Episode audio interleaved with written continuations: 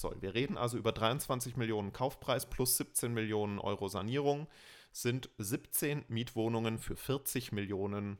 Lehmann Hüber Talk, der Immobilienpodcast für München.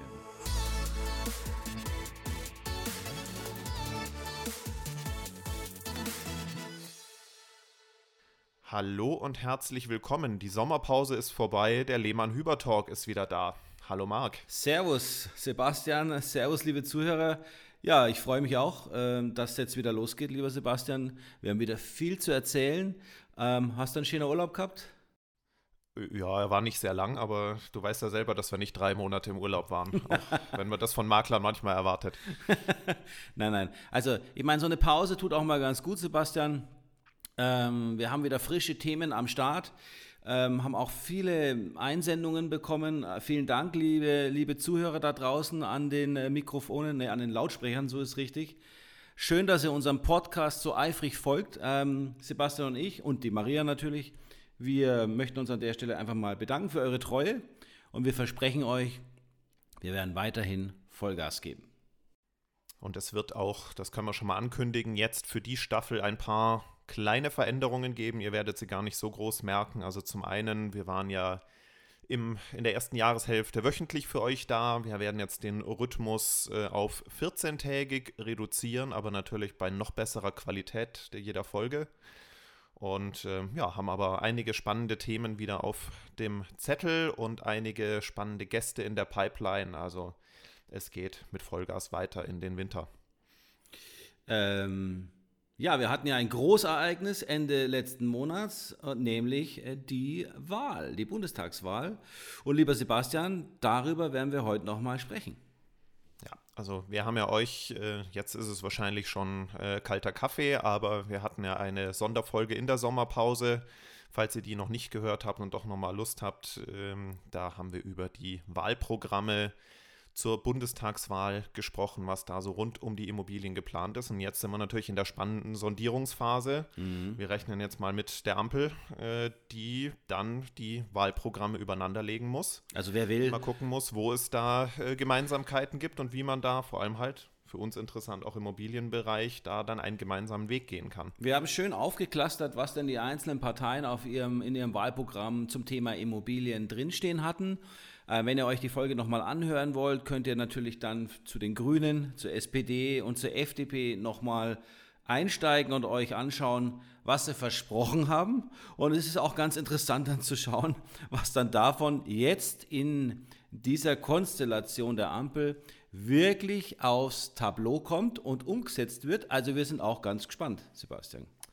Ja, bevor wir jetzt über das Wahlergebnis sprechen, noch kurzer Überblick für euch, was euch in der heutigen Folge erwartet. Also wie gesagt, zum einen werden wir mal so unseren Senf zu dem Wahlergebnis geben, äh, vielleicht ein bisschen rumorakeln, wie jetzt die Inhalte der verschiedenen Parteien ähm, in einen Koalitionsvertrag sich zusammenfügen können. Dann werde ich noch äh, etwas aus der Presse erzählen, was mich etwas ja, erzürnt wäre vielleicht zu viel, aber verwundert hat. Hast du Puls bekommen? Nicht, ja, da habe ich ein bisschen Puls genau, bekommen. Genau, Sebastian kriegt Puls. Weil, Rotes auch Kreuz. Weil's auch, ja, weil es auch in den politischen Kontext passt. Ja.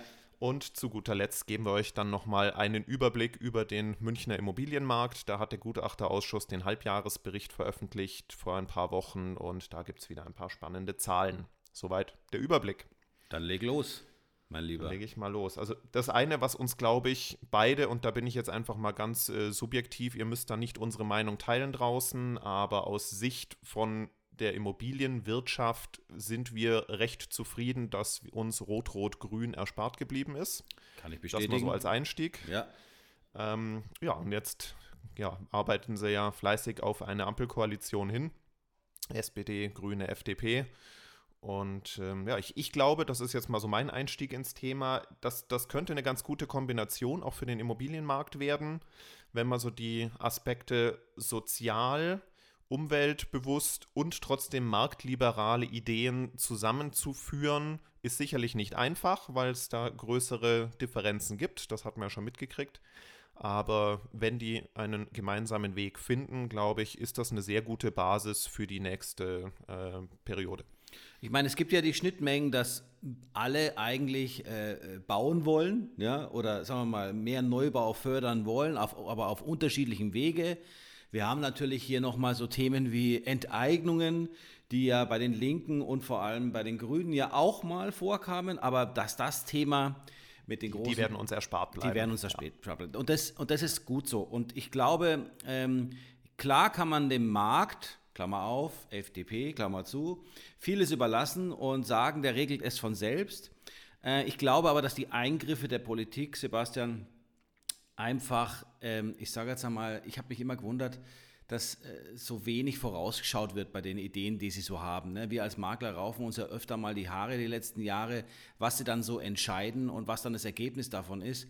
Dabei gibt es ja tatsächlich in anderen EU-Ländern und sogar in einem Bundesland, nämlich in, in einer Stadt wie Münster in Nordrhein-Westfalen, tolle Beispiele, wie man mit Grundstücken umgeht, wenn sie ähm, verkauft werden, wenn sie äh, genehmigt werden für ba Bebauung und wie dort die Verfahren laufen. Da gibt es ja, es war schon wieder vorhin im Fernsehen, also nicht vorhin, aber die letzte Woche, kam der Bericht wieder im, im ZDF Wieso, wie, wie man denn diese Themen lösen könnte, um günstigen Wohnraum zu schaffen. Also es ist nicht so, als wären keine Ideen da. Nur bitte, liebe Politik, jetzt wenn ihr euch zusammensetzt, macht mal einen gescheiten Plan und setzt es halt so um, wie es nachweislich schon funktioniert, auch in anderen Ländern. Das kann doch nicht so schwer sein, oder? Du hast ja den richtigen Punkt angesprochen, den ich auch hier auf meinem Zettel habe. Das Thema Baurecht eint ja eigentlich die drei Parteien oder hat ja eigentlich fast alle Parteien geeint, dass alle wissen, man muss mehr bauen, ähm, um dem Problem Herr zu werden der steigenden Preise und viel zu viel Nachfrage für zu wenig Angebot. Und ähm, ja, ich glaube, dass es halt aus dieser Parteienkonstellation dann eine schöne Kombination geben kann aus zwar einem freien Markt, aber trotzdem mit dem Aspekt äh, sozialer Wohnungsbau, ähm, dass einfach verschiedene Nachfragerschichten, Bevölkerungsschichten, Zielgruppen dann den für sich passenden Wohnraum zur Verfügung gestellt bekommen. Sicherlich ist Bauen nichts, was von heute auf morgen wirkt. Das ist etwas, was ein paar Jahre dauert. Erstmal schon das Thema Genehmigungsprozesse, das habe ich mir jetzt auch nochmal angeschaut. Da waren sich ja eigentlich auch alle Parteien, vor allem die FDP und die Grünen, oh Wunder, einig, dass man das mehr digitalisieren muss, beschleunigen muss. Und ähm, das ist ja auch schon mal eine ganz schöne Übereinstimmung. Also hier ein nettes Beispiel, weil ich ja direkten Bezug dazu habe. Sebastian, in Griechenland ist das Thema Grundbuch, Baugenehmigungen etc. lange schon digital. Man möchte es nicht meinen, weil man in diesem Land für alles irgendwie einen Stempel braucht. Aber ich kriege das ja live mit, ähm, dass einige Themen tatsächlich schon voll digitalisiert sind, wo ich mir dann einfach denke, ja, sag einmal, und wir in Deutschland hinken hier äh, so hinterher in Themen, wo ich mir denke, das kann eigentlich nicht sein. Also ich habe große Hoffnung, allerdings auch Bedenken, Sebastian, denn die Legislaturperiode dauert genau vier Jahre.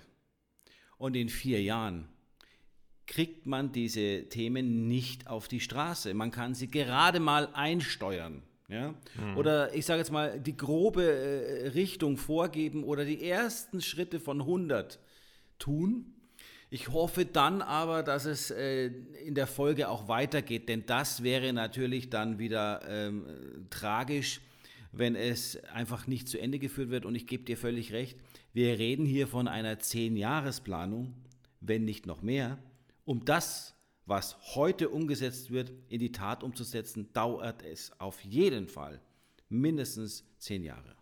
Und, und, genau deswegen ist ja dann in vielen Wahlprogrammen der Punkt Mietendeckel und Mietpreisbremse aufgetreten, weil halt mhm. die Parteien auch wussten, das Bauen ähm, ist nicht in einem Jahr erledigt ähm, und hat nicht bis dahin die Probleme gelöst, sondern es wird in Ansicht verschiedener Parteien ähm, kurzfristige Lösungen, in Anführungszeichen Lösungen geben müssen oder zumindest Mittel geben müssen, ähm, um den, den Preisen Herr zu werden. Was ist denn deine Erwartung an diese Koalition oder an diese wahrscheinliche Koalition bezüglich Mietendeckel oder Mietpreisbremse? Also ich glaube, dass, die, dass er bleiben wird. Ich glaube auch, dass er verschärft wird. Also ähm, Mietpreisbremse. Ja, und dass ja. sie ausgeweitet wird. Ähm, ich, wir beide haben ja täglich damit zu tun, wenn wir in die Vermietung gehen. Wir befragen den Spiegel. Wir werden natürlich, wir, wir, wir sehen auch, wie er sich äh, jetzt äh, allein schon von 19 zu 21 äh, entwickelt hat. Ähm, ich würde mich wahnsinnig freuen, Sebastian. Uns wird keiner anrufen, aber ich hätte große Lust, ja, äh, dabei zu sein äh, mit dir zusammen, wenn es darum geht, welche Parameter den Mietspiegel betreffen, denn dann äh, hm. zugrunde gelegt werden können, weil da stehen immer noch hanebüchende äh, Abfragen drin, wo ich mir ja. denke, ja sag mal, wie, da, da, hat doch einer eine Flaschen Rotwein gesoffen um, um, um, und das dann niedergeschrieben. Ich kann mir das einfach ja, nicht halt, halt Schreibtisch, Schreibtischtäter, die mit dem Immobilienmarkt und dem, was ist jetzt wirklich einem Mieter wichtig, wofür ja. ist der bereit, ja. mehr Geld auszugeben, äh, einfach überhaupt nicht abgebildet. Meilenweit weg von äh, der, der, der, dem, dem Wertgedanken eines Mieters, was er denn an einer Wohnung wirklich wertschätzt oder umgedreht, was für ihn einen Nachteil bedeutet. Also da ist, da sind, da, also da, wie gesagt, ähm, Lehmann-Hüber also um, stellt, nur, nur um stellt, sich gerne nur um bereit. Beispiel wir zu sind, nennen, wir sind nur ready. Um ein Beispiel ja. zu nennen. Also abgefragt wird, ist eine Einbauküche vorhanden. Es wird aber nicht abgefragt, wie alt ist und äh, ja. heruntergekommen ist diese Einbauküche. Die, Oder das Thema Balkon grundsätzlich ja, nein, wird gar nicht abgefragt. Es wird nur abgefragt, wenn einer da ist, ist er dann größer oder kleiner als 10 Quadratmeter. Ja. Oder ähm, laute Lagen werden nicht abgefragt. Gibt es Emissionen durch eine Straße, durch eine Bahnlinie? Ähm, das sind halt Punkte, die in der Praxis relevant sind. Und soll heißen, wir sind gar nicht gegen einen äh, Mietspiegel. Wir sind auch gar nicht dagegen, dass dieser für die Preisfindung herangezogen äh, werden sollte. Er muss nur einfach realitätsnäher sein. Korrekt. Ähm, wir bewerten ja täglich Wohnungen, Sebastian, und wenn wir nach diesen pa äh, Parametern bewerten würden, da wird also ein Salat rauskommen, der, der, der hinten und vorne nicht stimmt. Und ähm, es ist eigentlich gleichzusetzen mit den Bewertungsparametern einer Wohnung. Ja? Äh, so müsste eigentlich der Mietspiegel aufgebaut sein, dass eben Auszüge daraus, ja, die gutachterliche Bewertung berücksichtigt nun mal Infrastruktur, Lage, Balkon, ja, nein und auch eine Einbauküche in ihrer Größe und ihren Wert und ihrer Ausstattung. Ja, äh, und deswegen muss man wirklich sagen, also da gibt es noch äh, großen Nachhilfebedarf. Also äh, schöne Grüße an den Herrn Lindner und an die Grünen und ähm, an die SPD. Wir, Lehmann Über, stehen gerne bereit. Wenn ihr da Fragen habt, ruft uns bitte an.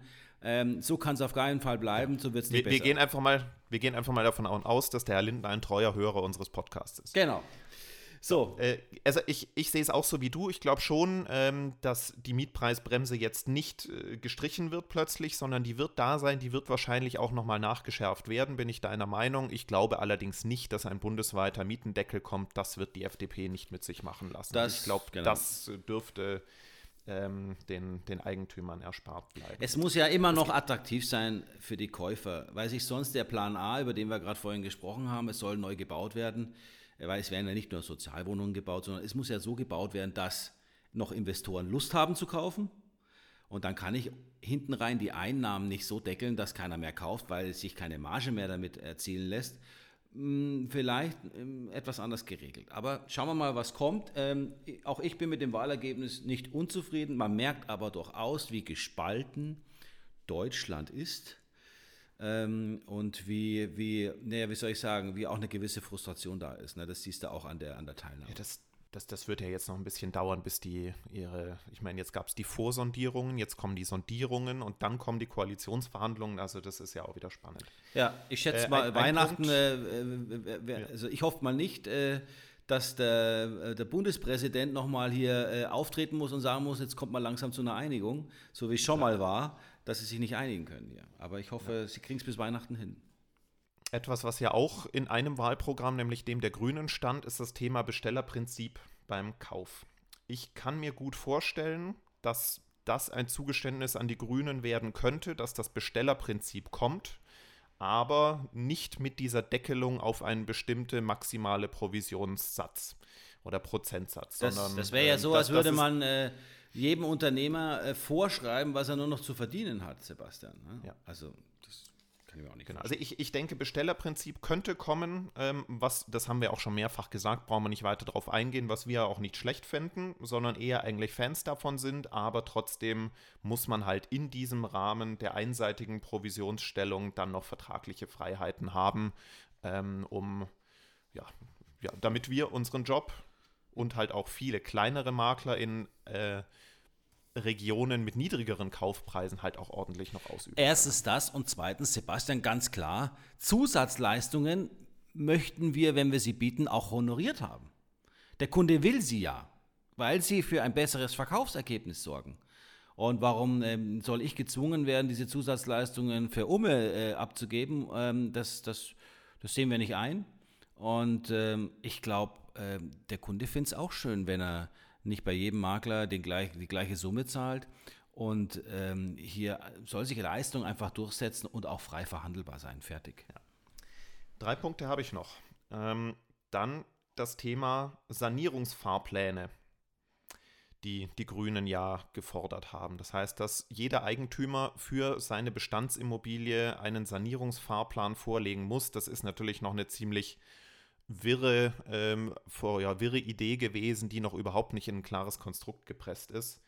Ich kann mir vorstellen, dass die Grünen ihre Sanierungsfahrpläne bekommen, aber gleichzeitig die ähm, entsprechenden Fördermöglichkeiten und auch Abschreibungsmöglichkeiten für solche Maßnahmen ähm, dann verbessert werden, um einerseits halt den Gebäudebestand modern und energieeffizient zu behalten andererseits aber eben auch Anreize zu geben. Und das ist ja der große Unterschied. Die Grünen haben sich ja in sehr vielen Bereichen als Einschränkungs-, Verbots- und Gebotspartei gezeigt, wohingegen die FDP gesagt hat, äh, Fortschritt schön und gut, aber eben mit positiven Anreizen. Und das ließe sich da ja auch ganz gut verbinden. Ich glaube, die Idee bei den Grünen hinter diesen ähm, Aussagen mit Verboten war, um einfach auch die, die Menschheit mal aufzurütteln hinsichtlich der Umweltprobleme, die wir aktuell natürlich haben. Was, was ja auch richtig Was auch richtig ist. ist. Ich meine, der Weg ist das Ziel und nicht äh, äh das, äh, ja, das, das, das, der, der laut schreit, hat meistens das, das nie Ziel recht. ist das Ziel. Ja, das Ziel ja. ist das Ziel. Aber ich meine, aufgehorcht hat die Gesellschaft, das muss man mal sagen. Und jetzt gilt es halt, das Ganze in eine Form zu gießen, die dann einfach auch funktioniert und vor allem reizvoll ist. Auch hier, bitte schaut es euch, äh, liebe Politiker, schaut es nochmal ins Ausland, wie es da zum Teil äh, umgesetzt wird. Ich glaube, mit einer guten Förderung, wie du es gesagt hast, Thema Solar ähm, und einer fairen äh, preislichen Thematik muss es passen. Ich, wenn du heute, wenn, wenn wir uns heute nochmal schauen, äh, siehst du, wie die Energiethematik jetzt gerade durch die Decke geht, wie eine Deckelung in Diskussion ist, weil jetzt äh, wir ein ganz anderes Problem haben wie eine Mietpreisbremse, sondern laufende Kosten, die durch die Decke schießen wir in Zukunft, wenn es so weitergeht, die Energie gar nicht zur Verfügung haben, die wir benötigen für zum Beispiel E-Autos und diese importieren und teuer einkaufen. Also es gibt, äh, und das habe ich bei der Wahl, jetzt möchte ich einfach nochmal loswerden, auch ein bisschen vermisst, es gibt Themen, die, und da rede ich jetzt nicht wieder von der Rente, die äh, immer wieder rausgezogen wird gerne, klar ist das ein Thema, aber es gibt aktuell Themen, die müssen auch angepackt werden. Ja, und ähm, die sind gerade so brandeilig und ich hoffe, dass sie sich da auch äh, bald mal äh, äh, dem Thema widmen werden, äh, weil sonst haben wir ein ganz anderes Problem wirtschaftlich. Ja, wo du die Rente gerade ansprichst, ich sehe Immobilien auch sehr stark äh, als Aspekt im Bereich der Altersvorsorge. Ja. Also wenn man mehr und vor allem jüngere Leute motiviert und denen Anreize gibt, frühzeitig in Immobilien zu investieren, Apartment als Kapitalanlage zu kaufen, wie wir es ja auch machen, oder auch mehr Möglichkeiten zu geben, sich das Eigenheim zu leisten, dann ist das Thema Rente immer noch ein wichtiges. Aber wenn halt nicht 60, 70 Prozent der Rentner ähm, zur Miete wohnen, sondern im abbezahlten Eigenheim, dann ist das Rentenniveau auch schon weniger kritisch, als es aktuell in Deutschland ist. Eigenheimquote muss steigen. Gutes Beispiel hierfür die Niederlande. Dort ist das Verhältnis genau umgedreht, ja, Mietwohnungen zu, zu Eigentümern. Und ähm, dort ist, es, ist der Einstieg auch einfacher.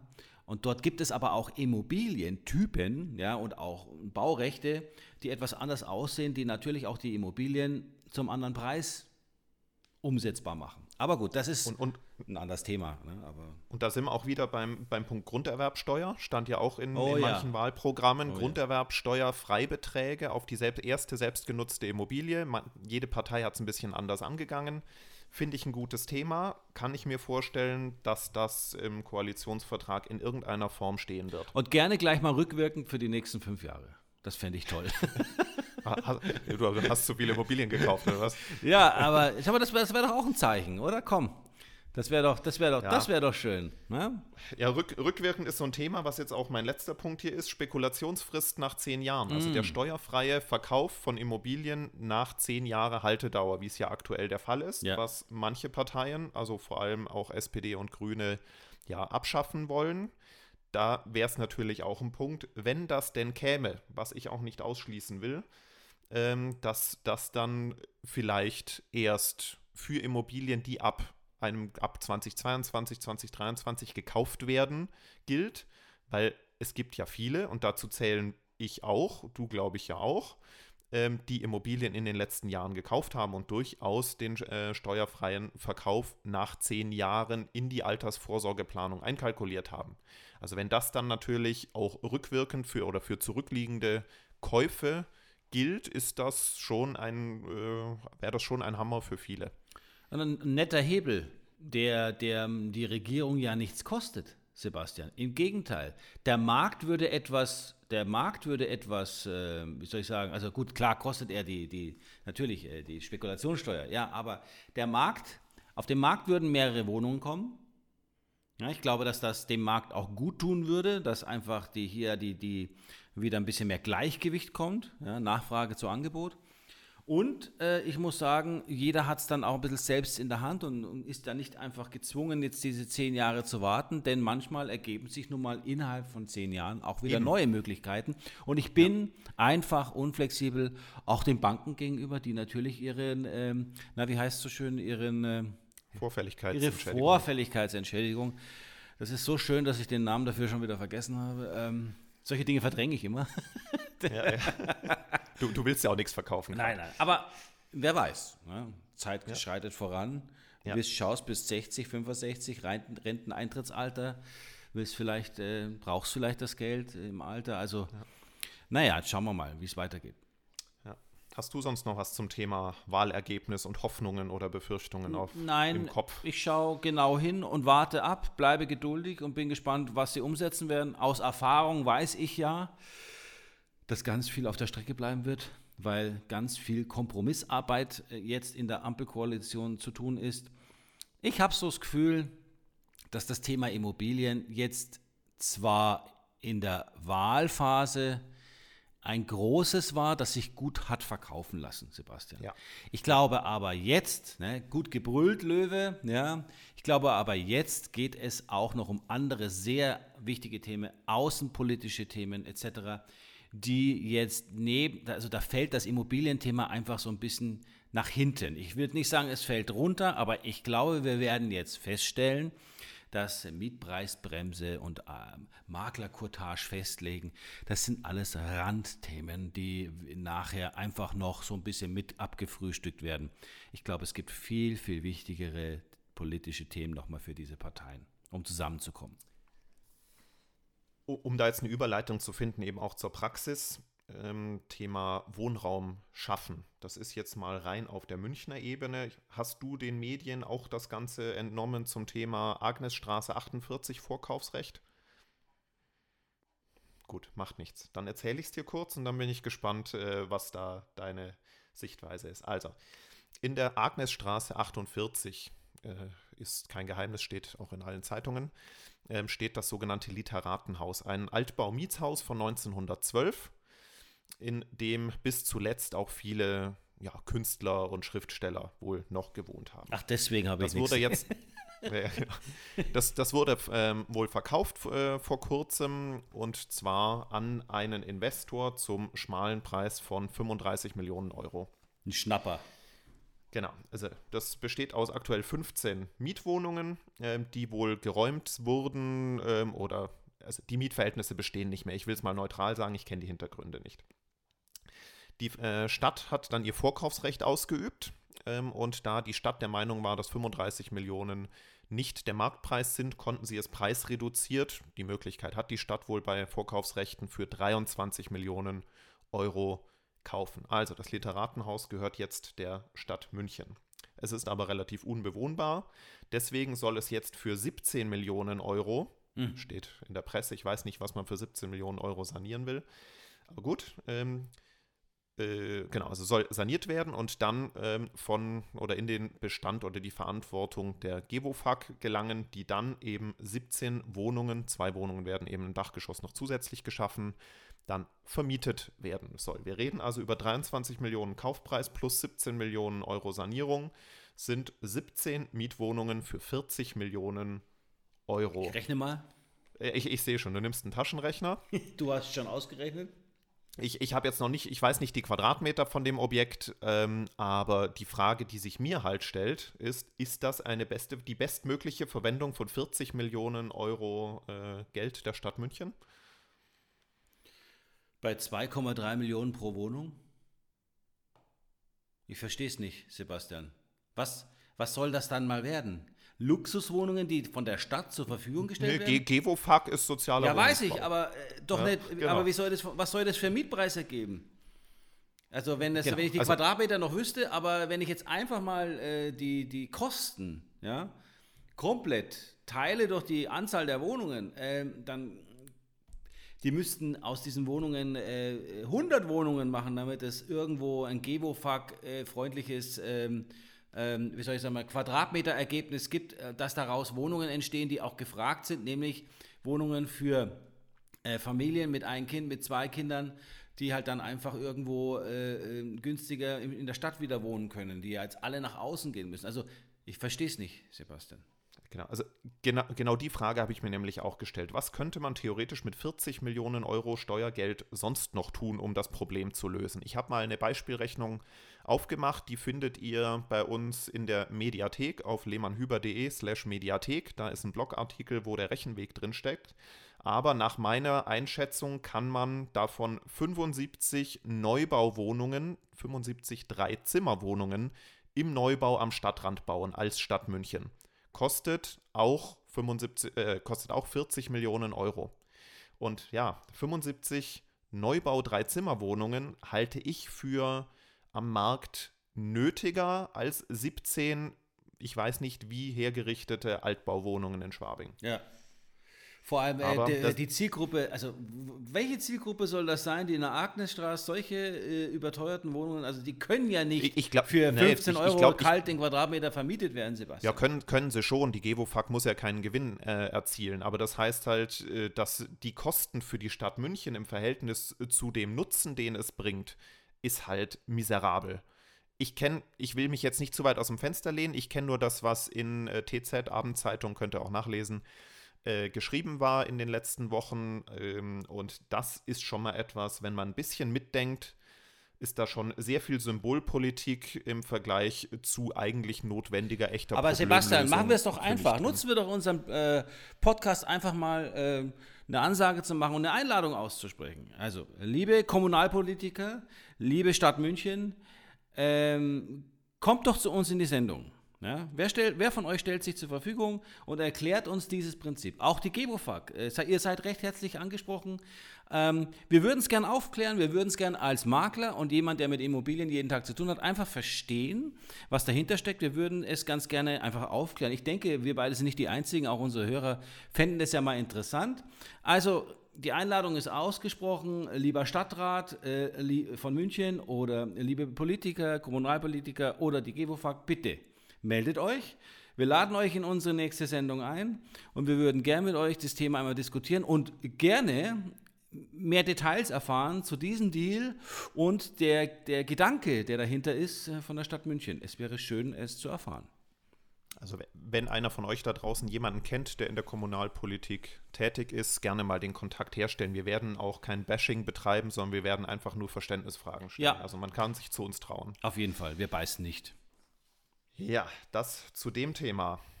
Dann kommen wir noch zum Marktbericht. Das interessiert euch alle ja da draußen immer ganz brennend. Da kriegen wir auch viele Zuschriften, wie es so schön früher hieß, Hörerbriefe, Genau. Leserbriefe.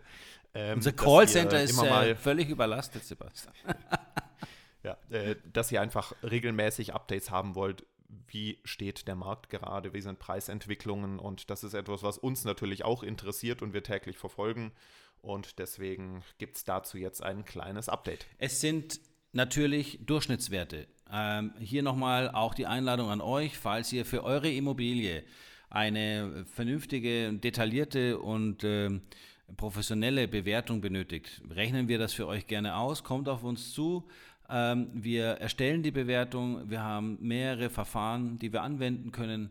Und wir werden euch hier auf jeden Fall ähm, die passenden Informationen geben. Die Zahlen, die jetzt kommen, betreffen natürlich den kompletten Markt und kann man eigentlich nur mit einem Profi runterbrechen auf seine eigene Immobilie.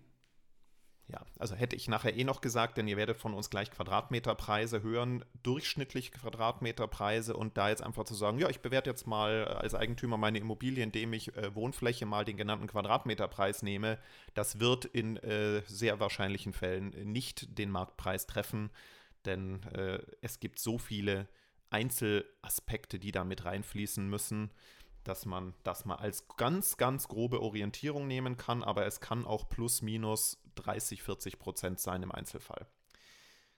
Ja. Ja. Also schauen wir erstmal auf die Zahl der Kaufverträge. Ist der Markt denn noch aktiv oder schläft er ein? Also wir können wiedergeben, er ist nach wie vor sehr aktiv. Es gab im ersten Halbjahr diesen Jahres 22 Prozent mehr Immobilienverkäufe über alle Marktsegmente inklusive Gewerbe äh, als im ersten Halbjahr 2020. Wir wissen, erstes Halbjahr 2020 war äh, Lockdown, die Leute haben ihre Wohnungen nicht mehr verlassen. Da ist es klar, dass wir jetzt deutlich drüber liegen. Aber wir liegen jetzt sogar 10% über dem ersten Halbjahr 2019, als die Welt noch so war, wie wir sie früher kannten. Und das ist, glaube ich, schon mal eine ganz spannende Tendenz. Es wird nach wie vor sehr aktiv Immobilien gehandelt, auch wenn ähm, es vermeintlich immer sehr wenig Angebot gibt. Krisen haben oftmals den Effekt, dass sich die Menschen in Sachwerte flüchten. Das klingt jetzt dramatisch, es ist nicht wirklich eine Flucht, aber man konzentriert sich wieder mehr auf die Dinge, die sicher sind und da ist die Immobilie, steht die Immobilie ja ganz weit vorne. Also das hat auch einen Effekt, äh, wenn es darum geht, wenn es irgendwo Kriege gibt oder Ängste gibt oder als die Euro-Ängste kamen etc. Also die Sachwerte sind immer eine, ein beliebter Fluchtort und das merkt man dann auch an den Zahlen. Entsprechend, wenn mehr gehandelt wird, es also mehr Nachfrage gibt, ja, ihr werdet es euch denken können, die Preise sind auch wieder ein bisschen gestiegen. Äh, Grundstückspreise lagen im ersten Halbjahr ungefähr, also mit der Anmerkung auch des Gutachterausschusses, auf Basis von noch sehr wenigen Verkaufsfällen. Also es kann da durchaus auch noch an mangelnder äh, Signifikanz, äh, oh Gott, Statistik, schon lang her. Also es kann sein, dass der Wert nicht ganz aussagekräftig ist, nämlich dass die Grundstückspreise im ersten Halbjahr um weitere 10% gestiegen seien. Ich habe da so ein bisschen meine Zweifel, dass sie weiter steigen. Ja, aber 10% in einem Halbjahr ist jetzt nicht das, was wir so eins zu eins beobachten. Es wurden auch die Neubauwohnungen analysiert. In durchschnittlichen Lagen kostet eine Neubauwohnung aktuell im Schnitt 9.450 Euro pro Quadratmeter. Das sind 7% mehr als vor einem Jahr.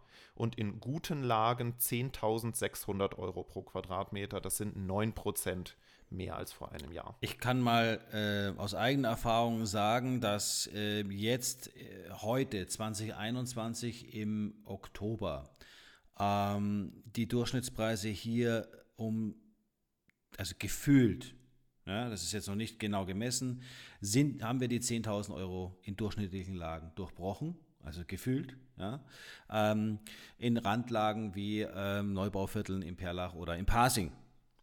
Äh, gute Lagen haben sich. Ja gut, Parsing, Parsing gilt als gute bis sehr gute Lage. Ähm, Perlach ja, aber sonst ist durchschnittliche Lage, um euch da ein Gefühl zu geben, ist so Allach, Blumenau, äh, was haben wir noch am Stadtrand? Also so manche Teile von Berg am Leim, Perlach, wie du gesagt hast, das, das sind durchschnittliche ja. Lagen, gute Lagen ist. Trudering, ähm, manche Teile von, also eher so das, das Rand, der Rand von Bogenhausen, ähm, ja, Pasing, Großhadern, Thalkirchen, das sind gute Lagen. Also es gibt darüber noch die Kategorie sehr gute, Schrägstrich Bestlagen. Die haben natürlich nochmal ganz andere Preise, die jetzt aber mangels Verkaufsfällen nicht in den Quartals- ja. oder Halbjahresberichten aufgeführt werden. Die findet man dann im Jahresbericht. Da reden wir dann halt klar über 15.000 bis 20.000 Euro im Neubau. Ja. Und die guten Lagen, wie du gesagt hast, Sebastian, die liegen im Durchschnitt bei 10.600 Euro den Quadratmeter und haben sich um 9% nach oben entwickelt. Ja. Ja. Also auch nochmal ein deftiger Schritt. Bestandswohnungen liegen natürlich ein bisschen vom Quadratmeterpreis drunter, aber nicht mehr so dramatisch. Hier jetzt jeweils die Durchschnittspreise für gute und durchschnittlichen Lagen im Mittel. Also man muss das so ein bisschen äh, ins Verhältnis setzen. Die teuerste Baujahrskategorie nach Neubau ist logischerweise das, was nach Neubau kommt, also die 2000er bis 2013. Das ist mal das, was dort erfasst wird, äh, liegen bei 8700 Euro pro Quadratmeter im Mittel. Die günstigste Baujahrskategorie sind die 60er Jahre mit 7200. Also man sieht schon 8700 zu 7200, die Spanne fürs Baujahr macht dann äh, gar nicht mehr so viel aus. Dazwischen liegen dann die 90er, 80er, 70er, 60er und sogar 50er Jahre. Warum sind die 50er Jahre teurer als die 60er Jahre? Das hat eher damit zu tun, dass man 50er Jahre Bauten eher in Schwabing und in der Maxvorstadt findet. Also da ist einfach der Effekt der Lage das Preistreibende und weniger das Baujahr. Aber über alle Baujahrskategorien im Bestand ähm, haben wir auch ein Plus von 6 bis 8 Prozent im ersten Halbjahr, beziehungsweise gegenüber dem ersten Halbjahr 2020. Wenn ihr mehr davon äh, lesen wollt mit einzelnen Analysen, schaut mal auf unsere Seite. Ich habe einen Direktlink gemacht, marktbericht-münchen.de. Das führt dann zum Marktbericht auf unserem Blog. Da sind äh, sowohl die Zahlen aus dem Jahresbericht 2020 drin, als auch jetzt die Updates fürs Halbjahr 21. Nochmal etwas differenzierter, als wir es euch jetzt hier um die Ohren hauen. Ja, das gibt euch hoffentlich einen ganz guten Überblick und wie es Marc ja vorhin gesagt hat, wenn ihr wirklich am, am Wert eurer Immobilie interessiert seid, ruft uns lieber an, bevor ihr euch selber was Falsches ausrechnet. Ähm, wir rechnen euch was Richtiges aus.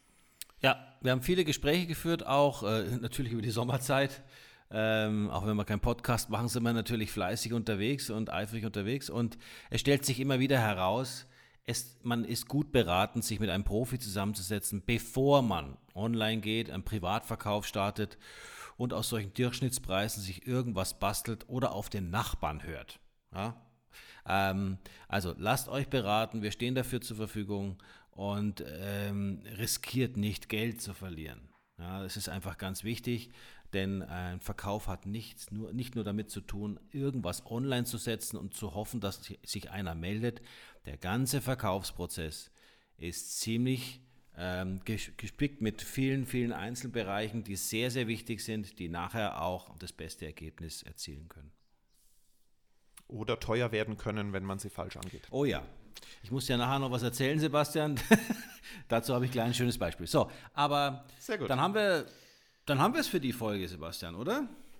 Folge 21 ist äh, 41, oh Gott, äh, Folge 41 ist zu Ende. Ähm, und ja, wenn ihr das jetzt hört, dann freut euch schon mal auf die nächste Folge. Wie gesagt, in 14 Tagen gibt es dann Folge 42. Bis dahin, schönen Herbst und bis bald. Adios. Genau, bis bald beim Lehmann Hüber Talk. Ciao, ciao. ciao.